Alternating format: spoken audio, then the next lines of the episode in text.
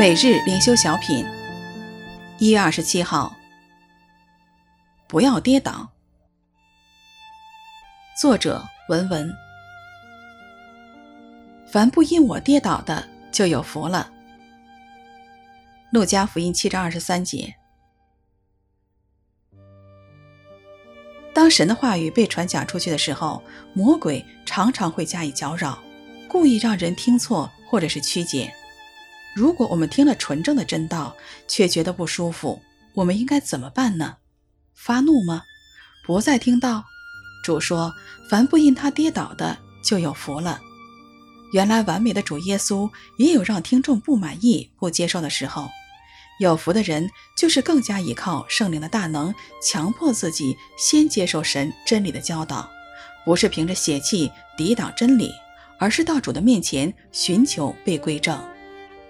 圣灵了解我们的心思意念，明白我们生命中一切的真相。基督耶稣降世为要拯救罪人，这话是可信的，是十分可佩服的。在罪人中，我是个罪魁。如果我们真的将信仰完全建立在真理上，不因不舒服而跌倒，相反，因着诚恳祷告，心意更新变化，就能结出忍耐、温柔、和平、喜乐的圣灵的果子。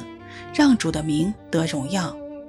如果不是主耶稣赐下救恩，我们本没有真正的尊严和自由。求主赐我们属灵的智慧，识破魔鬼的诡计。我们凡事不能抵挡真理，只能扶助真理。